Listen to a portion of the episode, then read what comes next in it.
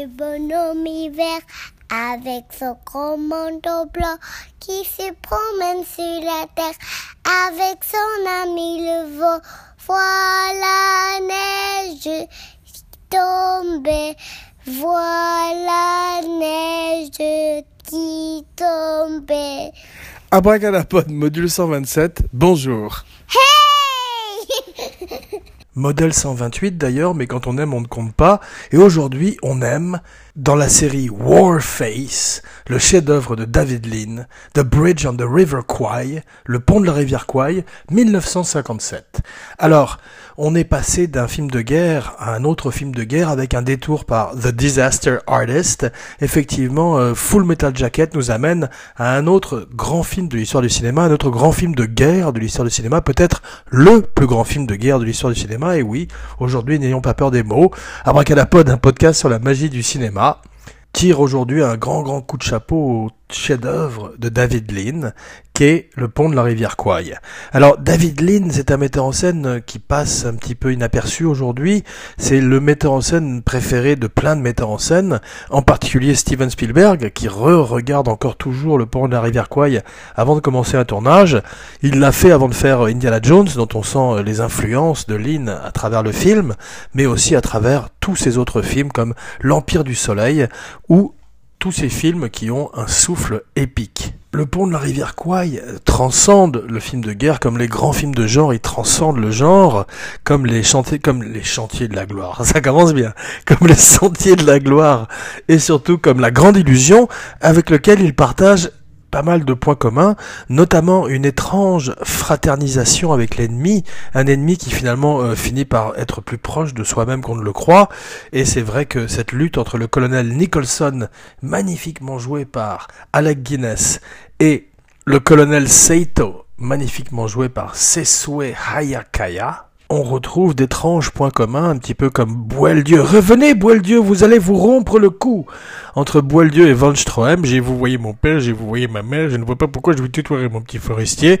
Et Pierre Freinet, deux aristocrates qui sont plus proches l'un de l'autre, bien qu'ils soient dans un camp différent, bien qu'ils soient ennemis, plus proches l'un de l'autre qu'ils ne l'est avec Maréchal, Jean Gabin dans La Grande Illusion. Spécial Grande Illusion, bientôt sur Abracadapod, le film préféré de guerre d'Abracadapod. Le deuxième, c'est Le pont de la rivière Kwai. Où tout à coup, cet officier japonais et cet officier anglais ont des codes de l'honneur qui sont euh, finalement assez proches. L'un... euh, devant faire harakiri euh, si le pont n'est pas fait avant l'heure, le colonel japonais, et l'autre finissant par prendre le pont euh, comme son œuvre personnelle, comme une espèce d'obsession pour montrer à l'officier japonais de quoi sont capables les soldats anglais. Il a la même obsession qu'un capitaine Akab. Les grands livres euh, ont des points communs comme les grands films. Il a la même obsession que le colonel Kurtz dans euh, Hearts of Darkness de Conrad et dans bien évidemment le film Apocalypse Now de Francis Ford Coppola qui s'inspire en partie du pont de la rivière Kwai et en particulier entre la relation avec la nature et la guerre qu'on voit aussi très fortement dans les films de Terrence Malick. Alors, à propos de grands livres, on passe directement au commencement, au début de notre histoire, avec un des deux, une des deux figures, un des architectes du pont du, sur la rivière Kwai, qui a motivé euh, cette émission. Abracadapod s'est posé la question, Abracadapod a commencé sa recherche, et en tout d'un coup, en lisant sur Pierre Boulle, et surtout sur Sesuhe Hayakawa, qui joue donc euh, l'officier japonais, qu'Abracadapod a décidé de se plonger dans les jungles du Ceylan, là où le film a été tourné, aujourd'hui appelé le Sri Lanka, et de se plonger aux côtés de David Lean dans l'aventure de sa vie et le premier film qui marquerait le début de son âge d'or d'un cycle de trois films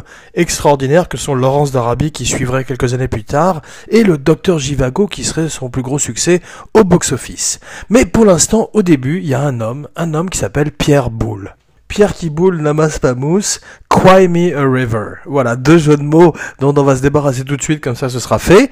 Et on va se pencher un peu sur un être aussi mystérieux que Ian Fleming, puisque comme le papa de James Bond, il a été également agent secret, et ben, euh, le papa de James Bond, c'est horrible. Et bien tout d'un coup, euh, Pierre Boulle est un ingénieur qui travaille, je crois, pour euh, l'électricité.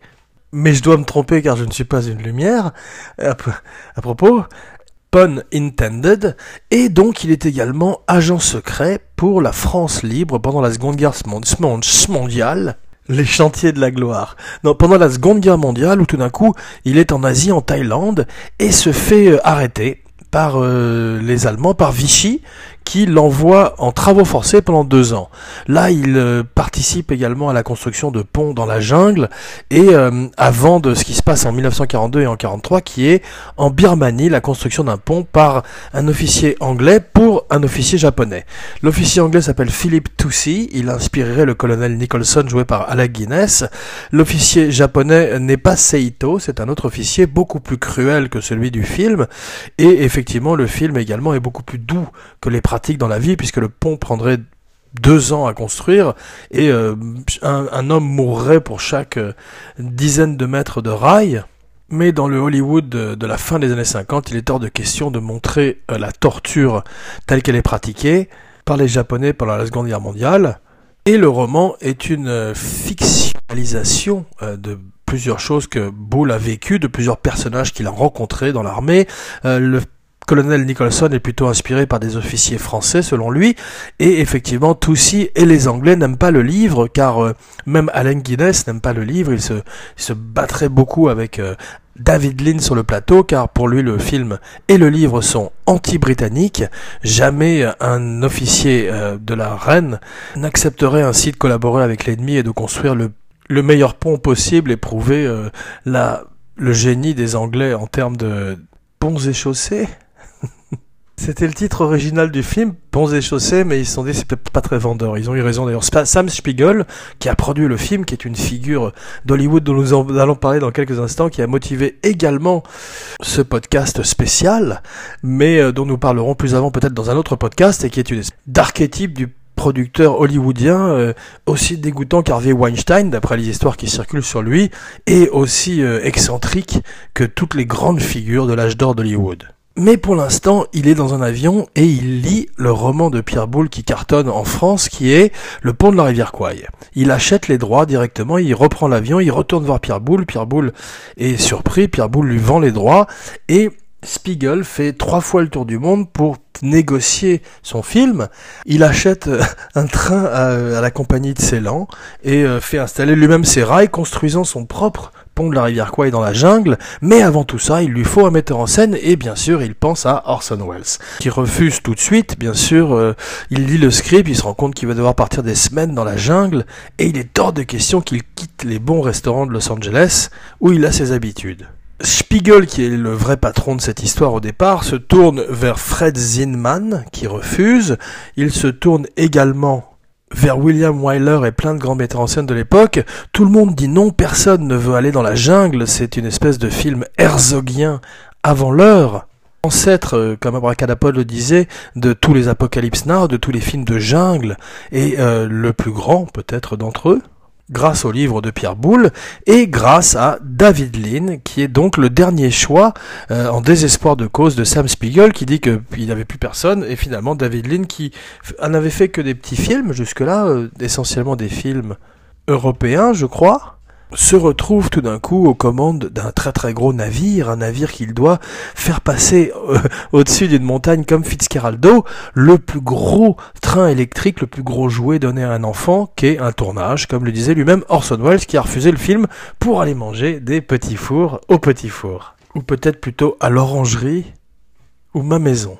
David Lean, qui est une espèce de Kubrick, qui est un des grands, grands, grands metteurs en scène de l'histoire du cinéma, Abracadapod préfère euh, le pont de la rivière Kwai à Laurence d'Arabie, n'a pas peur de la jungle, il n'a pas peur du froid, il partirait en Islande et en Finlande pour, tourner euh, Jivago, et se retrouve tout d'un coup à devoir caster son film.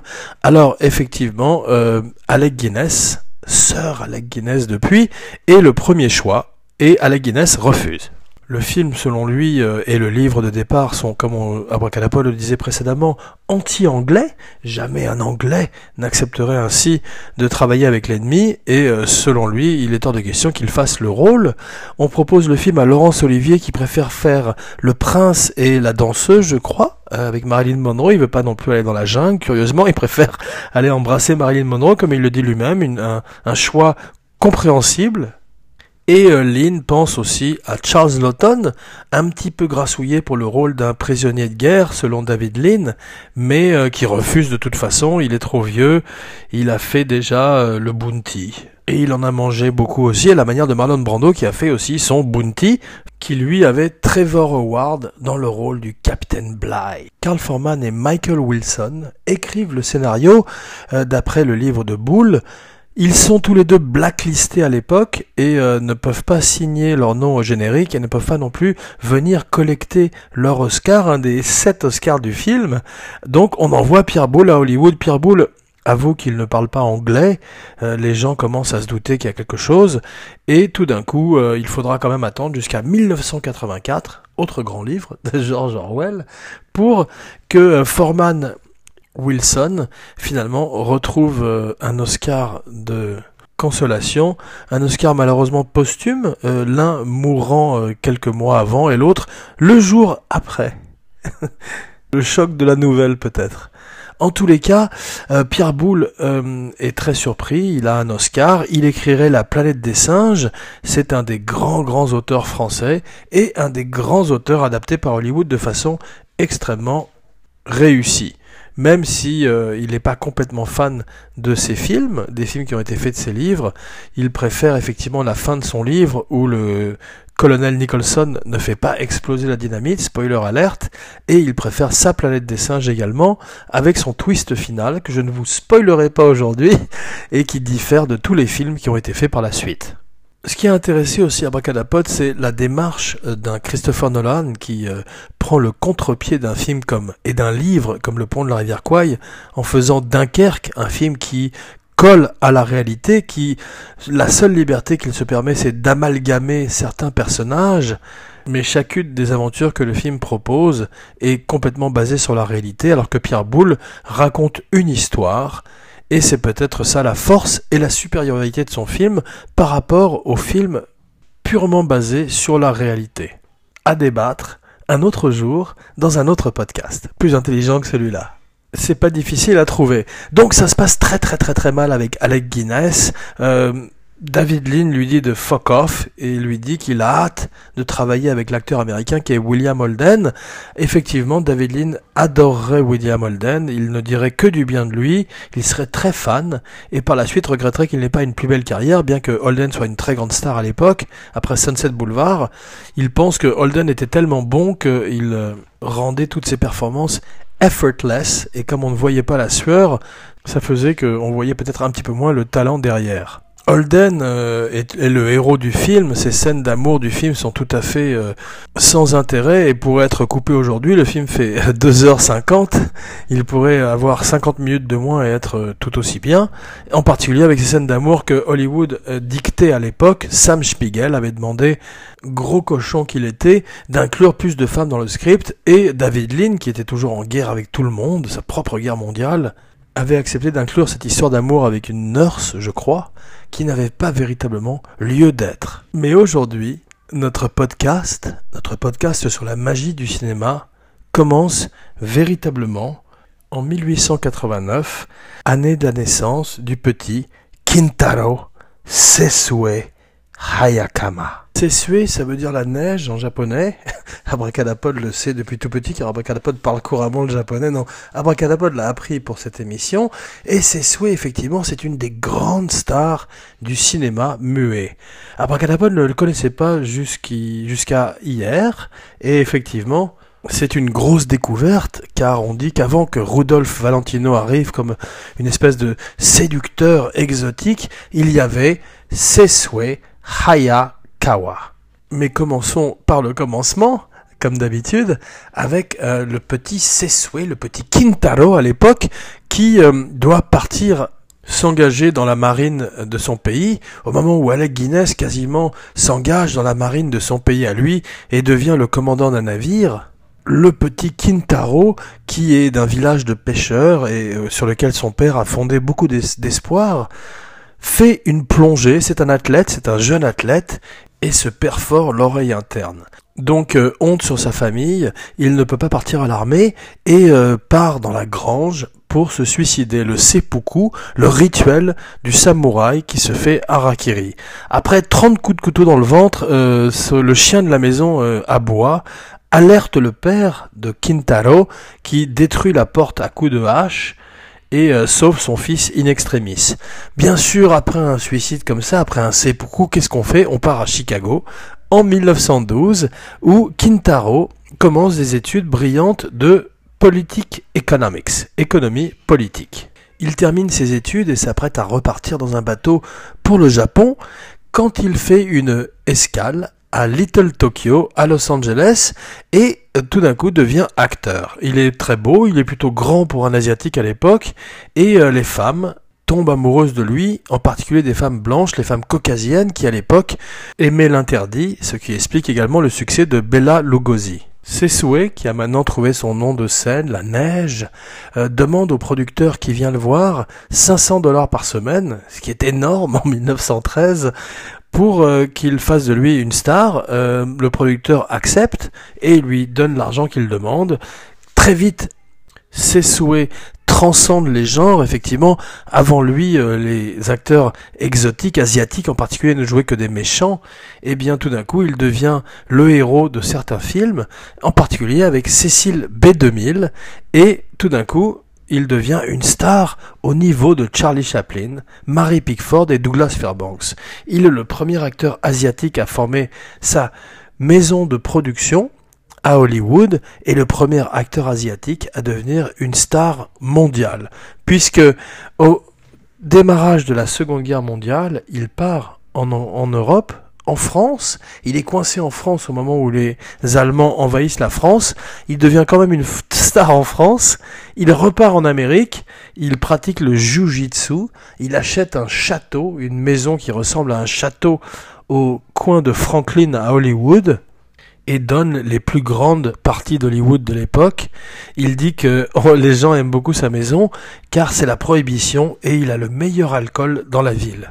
Quand il est en France, au moment de l'occupation, il vend des tableaux et se réinvente en peintre. Puis, il devient le colonel Seito, son rôle préféré dans Le pont de la rivière Kwai. Alors, Sesue Hayakama a fait plus euh, que la plupart des acteurs asiatiques pour faire avancer la cause des acteurs asiatiques dans le cinéma américain. Abracadapod lui tire un très très grand coup de chapeau aujourd'hui et déplore qu'il ne soit pas plus connu dans les médias. Humphrey Bogart euh, ferait revenir ses souhaits pour Tokyo Joe et lui donnerait une nouvelle vie à Hollywood. Voilà un film à faire, la vie de Sesue. Je crois que Mishima voulait en faire un film pendant de nombreuses années, mais il est mort. C'est vrai que ça ça calme quand on a un projet, mais espérons un jour qu'un biopic sur la vie de Sesue voit le jour. Ça devrait s'appeler Sesue ou simplement Snow en anglais. Ce qui nous amène sans plus tarder à une rubrique qui vous est désormais familière, 7, 7 Abracadanella 1957.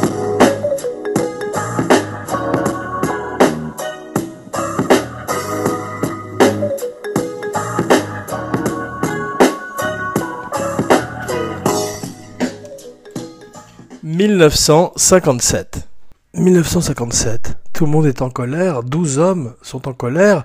Kirk Douglas fait les sentiers de la gloire avec Stanley Kubrick. Il le rappellerait sur Spartacus et lui donnerait une carrière hollywoodienne et prouve qu'il peut non seulement s'occuper d'un film deux semaines après le début, mais aussi travailler avec des grandes stars comme Kirk Douglas, spécial Kirk Douglas, bientôt sur Abracadapod pour ses 101 ans, un podcast sur la magie du cinéma. Cette abracadannée-là, ça se passe surtout en Suède avec Igmar Bergman qui fait le septième saut. Plus rien ne sera plus jamais pareil, la mort joue aux échecs avec Max von Sydow et le cinéma en sera changé pour toujours. Ça se passe aussi en Italie où Fellini fait les nuits de Cabiria avec Giulietta Massina, sa femme, mais Abracadapod ne l'a pas vu, Abracadapod a vu La Strada. Abracadapod est très fan de La Strada, spécial La Strada, bientôt sur Abracadapod, un podcast sur la magie du cinéma. Cette année-là, la Curse of Frankenstein donne le rôle de Frankenstein à Dracula, à Christopher Lee pour la Hammer qui bat son plein. Sweet Smell of Success, euh, Burt Lancaster retrouve Tony Curtis pour la deuxième fois après Trapèze. Ils travaillent bien ensemble, deux très très grands acteurs qui mériteraient également une spéciale. Le meilleur film de Elvis Presley sort cette année-là, Jailhouse Rock, ainsi qu'un très bon film de science-fiction de Jack Arnold qui s'appelle The Incredible Shrinking Man, l'homme qui rétrécissait en français, un des films préférés d'Abracadapod quand il était petit. À propos des films préférés d'Abracadapod quand il était petit, Gunfight at OK Coral. Règlement de compte à OK Coral a été porté plusieurs fois à l'écran. C'est toujours bien que ce soit avec euh, Val Kilmer et Kurt Russell ou Kevin Costner et Dennis Quaid. Le film est toujours intéressant car l'histoire est formidable. Le préféré d'Abracadapod reste Gunfight at OK Coral 1957. 1957, Abracadanella où euh, Kirk Douglas donne un des plus beaux rôles de sa carrière dans le rôle de Doc Holliday, cet étrange médecin tuberculeux qui s'allie à White Herb. À propos de western, le 3h10 pour Yuma en 1957, celui avec Van Johnson et Glenn Ford, est beaucoup moins bien que celui de James Mangold avec Russell Crowe et Christian Bale qui sont plus intéressants que les acteurs précédents. La même année que le septième saut, Igmar Bergman fait Les fraises sauvages. Ça fait penser à Abracadapod, à Mel Brooks qui la même année fait Young Frankenstein et Blazing Saddles, ou Francis Ford Coppola qui fait Le Parrain, La Conversation et Le Parrain numéro 2 en l'espace de 3 ans. Un âge d'or, je vous dis. Akira Kurosawa, à propos d'âge d'or, fait Throne of Blood, une de ses plus belles collaborations avec Toshiro Mifune, un autre très grand acteur comme Sesue Hayakama, de l'histoire du cinéma japonais. It's time to say sayonara. Jean Weber, sayonara. Oh. Go.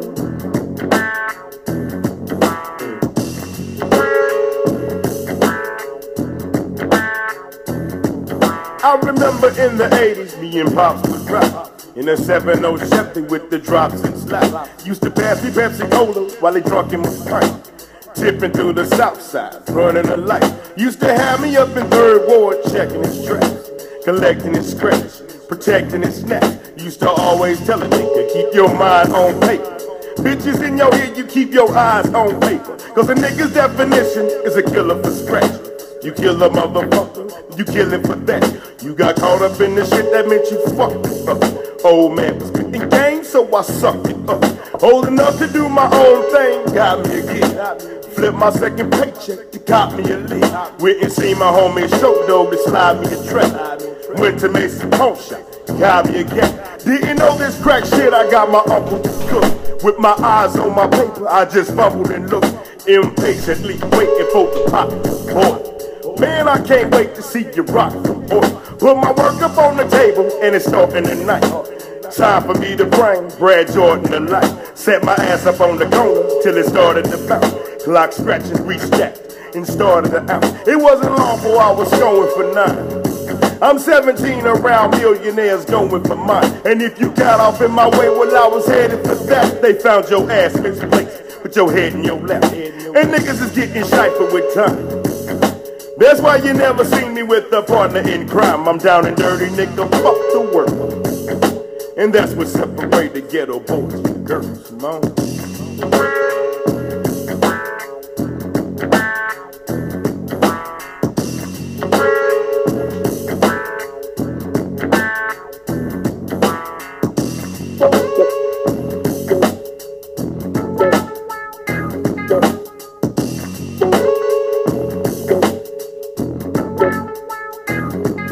Fifth Ward is a spot where niggas get shot. Wholesale cock and every block is hot. Niggas start shit, potatoes started with Bill. Cause them motherfuckers know that blood gon' spill. Ever since I was a kid growing up in the bottom, I beat a nigga's ass if I didn't, I shot him. Never gave a fuck about his family crime. Bottom line, better his than mine. You come around me with that live shit, I kill it fast. I throw a search party for your fucking stinking ass, nigga. Cause it's a motherfucking rep thing. You got a set of nuts, you better let the motherfuckers hang. Even if you're facing 20 years, you never rat. You do your time and you come on back. And if your homie really take care of your people while you're gone and bless you when you come back home. You do your time and don't whine It's the motherfucking anthem. That's the type of shit most niggas can't phantom. Them bitches' tongues come unfurled. But that's what separates the ghetto boys from girls. Come on.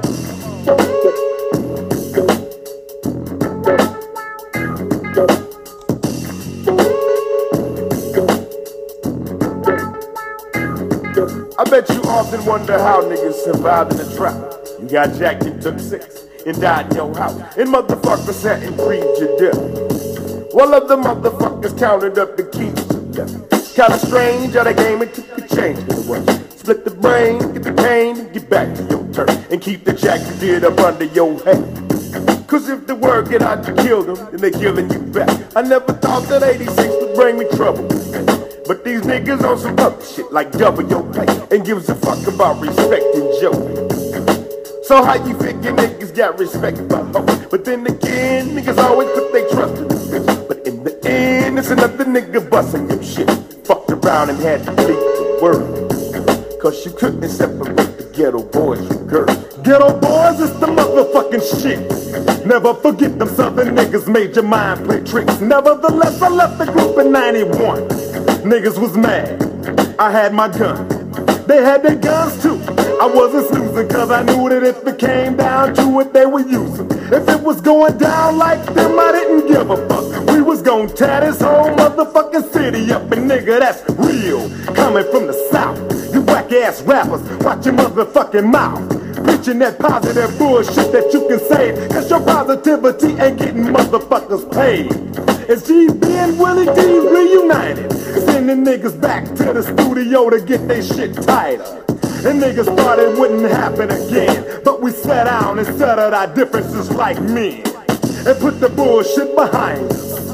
Cause fucking off money ain't a plus, it's a minus. We did what other niggas too big to do when they twirl and separated ghetto boys from girls. Come on. Hey Jay, well, I spent 23 years in the prison. You know, I'm still in prison. You know, they, they uh, uh, right now, us blacks, we represent 37% of the prison system throughout the country. 37%. And we don't represent for 12% of the country. Now that's disproportionate. It ain't no joke. You know, it's not by coincidence or happenstance. It's by design. By the year 2015, they're going to have 70% of our community locked up. I'm talking about blacks going to be locked up within their community. It's going to be like in Warsaw